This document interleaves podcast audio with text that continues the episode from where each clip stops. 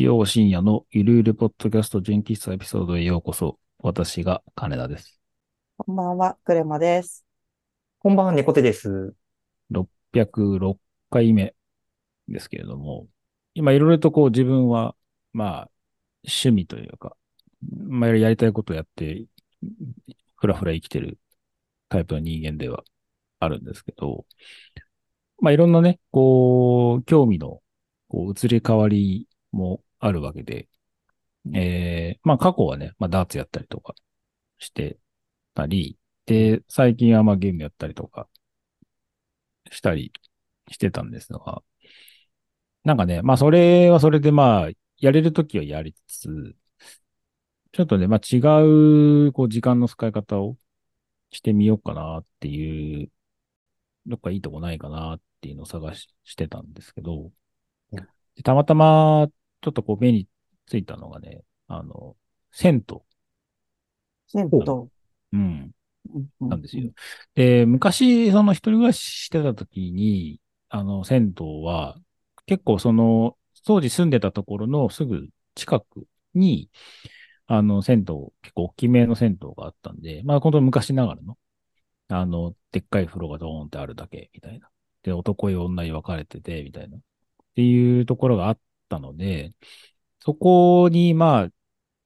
家がね、あのーなんでしょう、ユニットバスではなかったんですけど、湯船入れるのなかなか男一人でやるのも結構めんどくさいんで、湯船入りたいなと思った時に、その銭湯行くぐらいの使い方だったんですね、昔のその銭湯は。で、そこの銭湯がめちゃくちゃ暑くて、で、家から、その真冬にちょっと寒い、今日寒いから銭湯行こうと思って、で、家からその銭湯行って、で、銭湯で温まる、温まるどころっていうかもうなんかほぼ火傷っていうかわかんないですけど、めちゃくちゃ 暑いんですよ。で、暑いまま、本当にガチで、真冬でも裸足で家帰ってちょうどいいぐらいの、それぐらい熱いお湯の銭湯が近くに、当時ね、中野区にあったんですけど、まあちょうど引っ越すかなぐらいのタイミングでその銭湯なくなっちゃって、うん。で、超巨大な駐車場にそこが変わったんですけど、で、それ以来、まあ、まあ結婚だなんだ引っ越したなんだで、なかなかこう家の近所にちょうどいい銭湯がなくて、まあちょっとこう足は遠のいてはいたんですけど、スーパー銭湯に近いのかなその、割とこう温泉っぽい感じでお風呂が何個もあって、で、岩盤浴もあり、ご飯食べるとこもあって、みたいな。そういうところには、あのー宮前平にそういうところがあって、そこはね、よくちょいちょい、あの、配偶者と行ったりはしてたんですけど、うんちょっとまあそれももう引っ越してしまったので行かなくなって久しいな、みたいな感じもあったので、まあちょっと久しぶりに、まあそういうとこ行ってみたいな、と思って、で、本当に、こう、なんでしょうね。家の近くでそういうとこないですかね。な感じで検索したら、たまたまこうヒットしたのがあったので、あ、じゃあそこ行ってみるか、みたいな感じで割とこう、そんなに期待もせず、で時間もあるし、まあ行こっかな、みたいな感じで、ちょっと行ってみたんですけど、で、行ったのが、あの、神田にある、ラクスパ銭湯っていうところなんですけど、うん。とこに、まあ、い行ったんですね。で、でもさ、最近の、その、そういう銭湯って、そうそう、僕もちょっとまあ、まあ、衝撃受けるほどでもなかったですけど、まあ、あの、え、そうなのって感じではあったのは、あの、もうほぼほぼなんかコワーキングスペースに近い、ああ、はいはい。うん、作りになっていて、で、もう、まあ、普通にまあ、お風呂はあるんですけど、ちょっとまあそこまでこう、なんでしょうね、種類が多いわけではないんですが、ちょっとでっかい、まあ、いわゆる広めの浴槽があって、で、もう一個なんか薬湯っていうかなんか、いろんなこう効能入ってますよみたいなタイプのお湯がある。だいたいその二つ。それと、あと、えっ、と、サウナがあるぐらいの割とこうこじんまりした感じうんではあったんですね。でも、まあ全然これでいいやって感じで、ザブッと入って、で、その後に、えっ、と、違う階に、まあ部屋着に着替えて行ったら、そこでもう酒飲めるみたいな。で、えっと、普通にもう館内は Wi-Fi 飛んでるし、で、電源もあるし、テレビも見れるし、ご飯も食べれるし、みたいな感じで。で、僕が最初に行ったのが、ちょっと勝手がわかんないんで、3時間コースで、みたいな感じで、そこ入ったんですけど、それでね、1200円ぐらいかな。うんうんおーでは安めの。そうですね。そリーズナブルですね。で、で、もう一個のプランが、なんか10時間コースっていうのがあって、おーで、それはもう、もうちょっとこう使えるフフロアがもう一個増えて、もう全然もうゴロネで、もうできて、え、なんか漫画6000冊読み放題みたいな、うんうんそういうところまで行けて、で、で10時間そこにいられますよ、みたいな。それでも2000円ぐらいなのかな。すごい。お得。うんお得で、そう、安いんですよ。で、まあ、よくも悪くもこじんまりしてるんで、なんか、個人的にはすごい、こう、あ、これちょうどいいかも、みたいな感じ。うんうんうんで、そこがなんかあの、ランニングステーションも兼ねてるらしくて。ああ、なんかシャシャワーとか浴びれるんですね、ランニングそうそうそう。そうそうう、ん。とりあえず、パッて入って、走ってる人が、はえーパッて入って、で、その場でバッて着替えたり、シャワー浴びてバッて着替えて、座って出るみたいなのが多分できる場所。にもなってるんですよね。なので、その、ただ単に今まで、ただ湯船がないから銭湯行こうって使ってた人間からすると、あ、こんなにこう、多様化してるんだなっていう、うんうんいろんなニーズに応えるために、銭湯も変わってきてるな、みたいなうんうん感じ。まあ、もともと多分、その、昔使ってた銭湯は、その昔の本当に昔ながらの銭湯なので、いわゆるその、値段が決まってるんですよね、あれ、銭湯って。ああ、なんだろう。うん法律で決まってそうそう。る的な。410円だか450円だかわかんないですけどうん。で基本的にどこもその値段でやってくださいねっていうのが多分本来の銭湯なので、まあ、値段が違うので、おそらくちょっと、今日、細かく言うと多分業態が違うのかもしれないけど、なんかその当時の銭湯をイメージした人間からすると、あ、今こんな風にいろんなこうコンテンツが増えて、いろんなニーズに耐えるために、いろんな工夫してるんだなっていう感じ。で、特にコワーキング関係とのその相性は、風呂っていうのが、やっぱこう、合致するものが多分強いんだろうなっていうのはね、実際に使ってみて思ったんですよ。まあ本当に、あの、まあ、休日に行きましたけど、なんかハイボール飲みながら、風呂上がりに、ちょっと汗だくになりつつも、パソコン開いて、ちょっと軽く仕事できるみたいなうん感じ。まあ、特に今オンラインで仕事するのも普通になってきているので、そういうなんかリラックスする、できる場所でそういう仕事をするみたいな、そういうのがなんか、まあ移動のその奥さはあるかもしれないけど、それでもやっぱり全然こういう使い方がもっと定着してもいいんだろうなっていう感じはね、うん思いましたね。なんか今までその割とちょっとミーティングっていうか、外で仕事する上では、いかにもな本当にコワーキングカフェで意識高くみたいな、なんかそういうイメージがあったんですけど、なんかそうじゃなくて、もっとこう、気を抜ける場所で仕事をする。で、終わったらまたもう一回、一っ風呂浴びて帰るみたいな。なんかそういうやり方もあるんだろうなっていうのがね。うんちょっと実際に使ってみてね、思ったことの一つ。で、で、あ、まあそこの施設の話をしちゃうと、場所的には神田なんですけど、うんなんか割とがっつり秋葉原寄りのスタンスを取っていて、うんあの、アニメとかとね、よくコラボしてるんですよ。なるほど、なるほど。なんかいろんなアニメとコラボした、なんかその、入浴剤？一回あったのが、なんだっけな、ハイキューっていうアニメうの、どこどこ高校をイメージした色の入浴剤の入ったお風呂みたいな。えー、で、そこのお風呂場のところに、その、ハイキューの説明と、その高校の出てくる、その、アニメのキャラクターの説明文が書いてあるみたいな。うんうんうん。感じで、あ割とがっつり秋葉に寄せてる 作りになってるんだな、みたいうんうん。な。そういうところで、あの、そのキャラクターのファンの、そのオタクたちが、そこに通って、全部コンプリートするんだろうな、みたいな。ですね。色は推し活にとってすごい重要なファクターなんでね。ああ、そうなんですね。そうですね。おあの、推しカラーっていう概念がすごいあるんで、うーん推しカラーの入浴剤は喜ぶだろうなって今聞いてて思いました。うんうんうんうん。ちょっと、僕の行った時のその高校の色茶色だったんで、うんうん。あ お湯が茶色いなっていう ちょっと微妙な。うん、ではありました。けどね。そうそう。で、あもう一個、あのー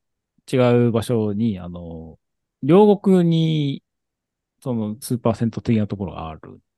ですよ。で、そこもまあ、あの家から近いんで、で、まあその、行ってみようか、つって行ったんですけど、そこはね、お風呂の種類がもうちょっとこう、広くて、種類がある。3種類、4種類ぐらいあって。寝そべって寝れるところとかもあったりして、まあ温泉ではないんですけど、割とこう、バラエティがちょっとこう、ちょっと数が増えたような、両国にある、そのスーパー銭湯に、まあ行ってみたんですけど、まあ、そこはそこで割と良くて、あとサウナが2種類ある。ですね。中温と、あと高温。で、高温の方はなんか15分に1回自動ロウリュされます、みたいなんか自動ロウリュってありがたみがちょっと薄薄くなりますね。な。まあ、好みはあるとは思うんですけど、でね、そう、で、それもあって、その、一番最初の神田にの銭湯に行った理由も、サウナ行きたいなっていうのがちょっとあったんですよ。で、僕そんなサウナにそ、そこまで興味がなくて、それまでうん。全然なんかサウナーになるつもりもないし、その、サ活もするつもりもないし、なんだったら、サウナってマジ意味わかんねえと思ってたタイプなので、ほうほうほ暑い中、ね、暑いのは別にいいし、汗かくのは別にいいんですけど、サウナ中って暇なんですよ。う。うん。ずっと座ってこう、それこそ、なんか自分と向き合う時間みたいな。自分と向き合いながらも、先に入ってた人に、よりも我慢しなきゃいけないみたいな、なんかわかんないですけど、なんか謎の戦いがあるじゃん。後から入って先に出んのかよ、お前みたいなやつですよ。そうそうそうそう。なんか変な、プライドのこう、なんか、ね、削り合いみたいな感じだったり、時間帯によってなんか本当おじさんが、がその裸で、あだらったら汗かきながら、その場で座って、ででもそこについてるテレビでなんかアンパンマンとかやったりとかしてると、しかもあそこのね、サウナのテレビってチャンネル変えらんないから、ああ、はいはい。そう。なんかそのシュールさっていうか、それもあったり、あと時計の見方がよくわかんねえなとかずっと思ってて。ああ、私もサウナの時計ってどうやって見るんだろうっていつも思ってました。どうもね、一周12分ぐらいっぽいんですよ。サウナの時計。ええ多分、大体そんな感じな気がする。なんか俺が見てきた限りだと、そう。なんか一周12分みたいな感じ。じゃあ一周入るとちょうどいい概念ぐらいなんですかね、あれは。うーん、だと思うんですけど、うん結構説明書いてないですね。この時計何分ですみたいなの書いてなくて、よくわかんない、でやけにこう、スピードの速い、針の進むスピードがやけに速い時計がそこにあるな、みたいな。うんうんうん。これ、そう。これが実際に何分なんだろうみたいなのが全然わかんないっていうのがあったんですけど。で、で、サウナ行って、汗かいて行くんですが、結構ね、でも、水風呂がちょっと苦手で、水風呂に全然入れないんですよ。うんこ怖くて死にそうで。ちょっとね、急激な温度変化すぎて、どうなるのか怖いですよね。ねえ。そうそう。だから、いつもサウナ浴びたら、ちょっとぬるめのシャワーとかでごまかしてたんですけど、その、初めて、その、寒暖の銭湯で、サウナ行って、結構そこのサウナの温度がね、多分個人的にはちょうどよかったのかな。結構頑張れたんですよ。普段もう入ったらすぐ暑いって出たのが、うんうんその、あそれでも12分は無理、ちょっと無理だったけど、あ、いけたのかな？でも、だって6、とりあえず6分入って、で、出て、じゃあ水風呂だって時に、もうこれはちょっと結構暑かったから、ちょっと死ぬかもしれないけど、一回水風呂入ってみようって。で、うんバシャーってこう入ってみたら、本当にこう、なんでしょうね。こう、全身の毛穴がこう、ギュッて締まるような。感覚があって、あ、これは確かに、ちょっと俺は個人的には辛いけど、でもまあ、ハマる人はこれハマるんだろうなっていうのがなんかすごい分かった感じ。その、それがいわゆる整うってやつですか？その後に、それをやって、後に、えっと、外気浴をすることを多分整うっていうらしいんですよ。ああ。なるほど、なるほど。そうそうそうだ整う前の段階、そのギュッてこう、血圧がこうギュッてこう、うんええもう、すごそう。そうそうそう上がって、そっから治っ、戻っていく感じの時に多分整ってるんだろうな。神田のところは外気浴はできないんですよ。その、どっかテラスがあってみたいな。そういうところではないので、うん。中にちょっと座る場所があるので、まあ、そこでこう、座って、で、まあ、目の前裸のおじさんをこう見ながら、なんとなくぼーっとするみたいな、そういうことはできるんですけど。でもそのなんかギュッて、その水風呂にこうザブって入るっていう感覚は、確かに、うん、まあその後も何セットかやってみたんですが、おかげでちょっと水風呂に入ること自体が、そこまでこう嫌じゃなくなってきたなおー。慣れてきたなっていう感じがあったんで、あ、こうやってみんなこうサウナ入るようになって、で、そのうちこう、サカツみたいなうんとか、あと、それからのサ飯みたいな。よくわかんないですけど、なんかそういうサウナ後の、サウナだけじゃなくって、その後の、こう、レクリエーションにもみんなこう、力入れ始めるんだろうな、みたいなのがね、なんかこう理解できたうんうん。感じ。だから僕はそこまでこう、M 体質ではないので、その頑張った分その後がみたいな感じもないので、そそことの折り合いはちょっと今後どうつけていくかな、みたいなのはあるんですけど、なんかこうなんとなくこうサウナにはまる人の気持ちはなんか若干分かったなっていうのがね、うんあるので、で、まあ、サウナはまあ、今後、もしあれだったら、見つけ次第、まあ入るのはありなのかも、みたいな。うんうん。でもの、そのサウナキャップみたいなものが多分必要になってくるんですよね。あなんかサウナって、なんか話によると結構髪の毛に良くないっぽくて。あ。あ、そうなんですでやっぱ熱い温度と、あと乾燥してるから基本的に中って。まあそれもあって髪にあんまり良くないっていう。ね。うん。なので、そのサウナキャップみたいなのをみんな被って乾燥からこう身を守る。髪の毛を守る。で、なんかタオル濡らしてタオルこう頭にこう被るみたいな感じでもなんかいいらしいんですけど、うん。うんなんかそういうこう、サウナグッズとかに手を出すと、手を出してしまうと多分そのままサ活、サウナ方面に多分引っ張られる気がするので、うん。ここはこう踏みとどまるべきかどうかみたいなところは、ちょっと悩んでる感じではあるんですね。うん。うん。うん。まあでもなんかその、当時僕、若い頃におじさんがなんかしょっちゅうサウナ行ってみたいなのを見てたり聞いたりとかしてると、あんな暑いところって何が楽しいんだろうなとかって思ってたんですが、うん。だから自分でこうそういうの体験してみると、あーなんかハマる人はハマるっていうのはなんかわかるなっていうようにはだんだんなってきた。うん。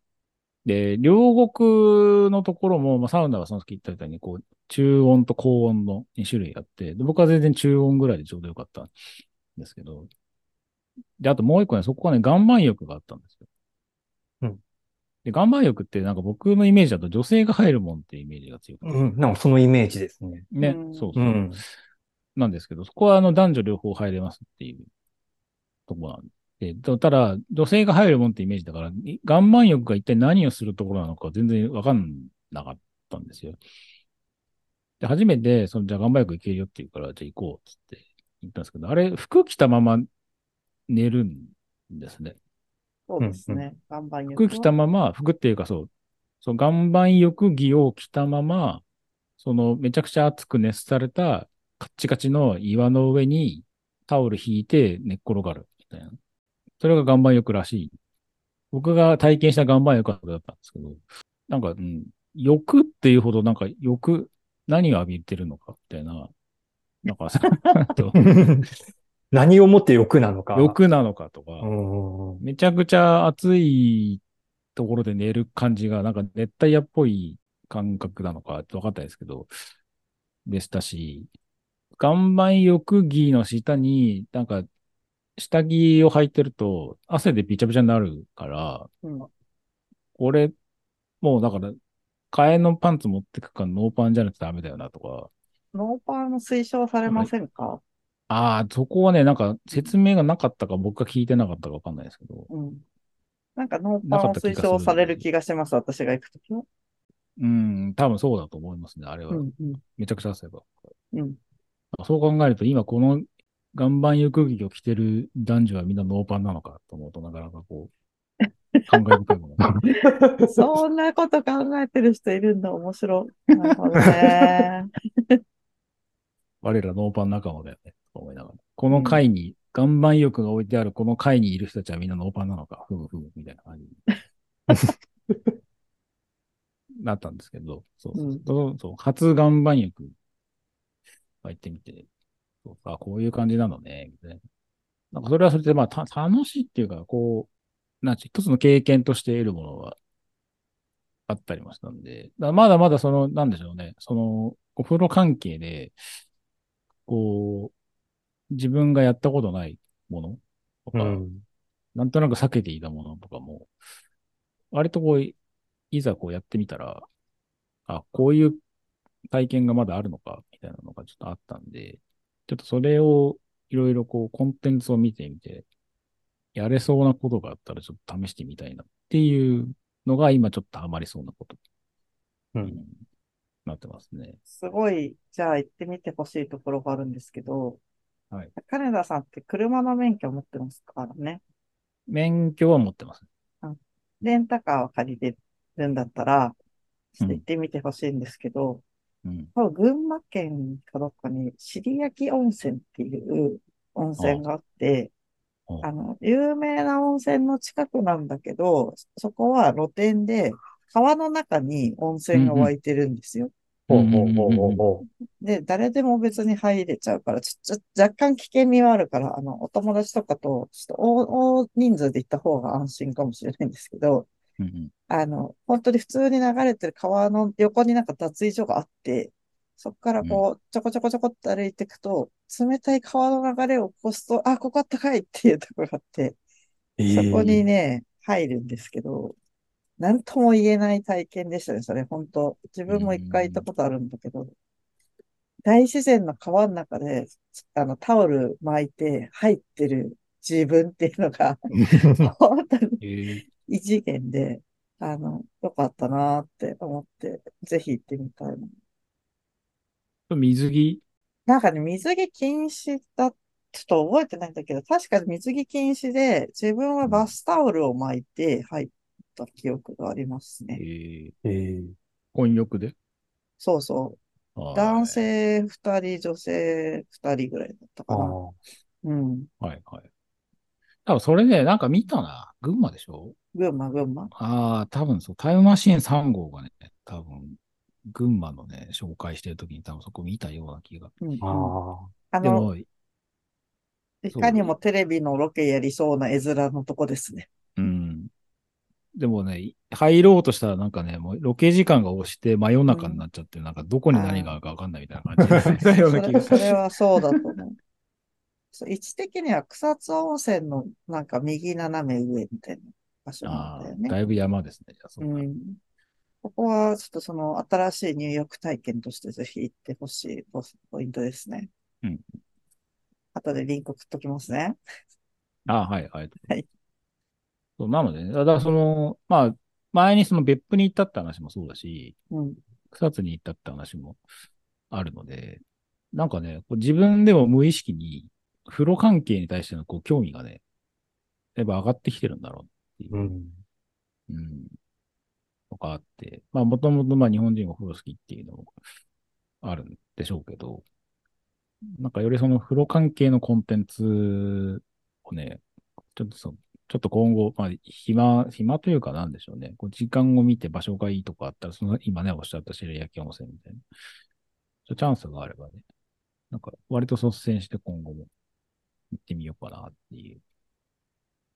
ね、まあ、それで、なんでしょうね、お風呂ソムリエみたいになるつもりは全然ないん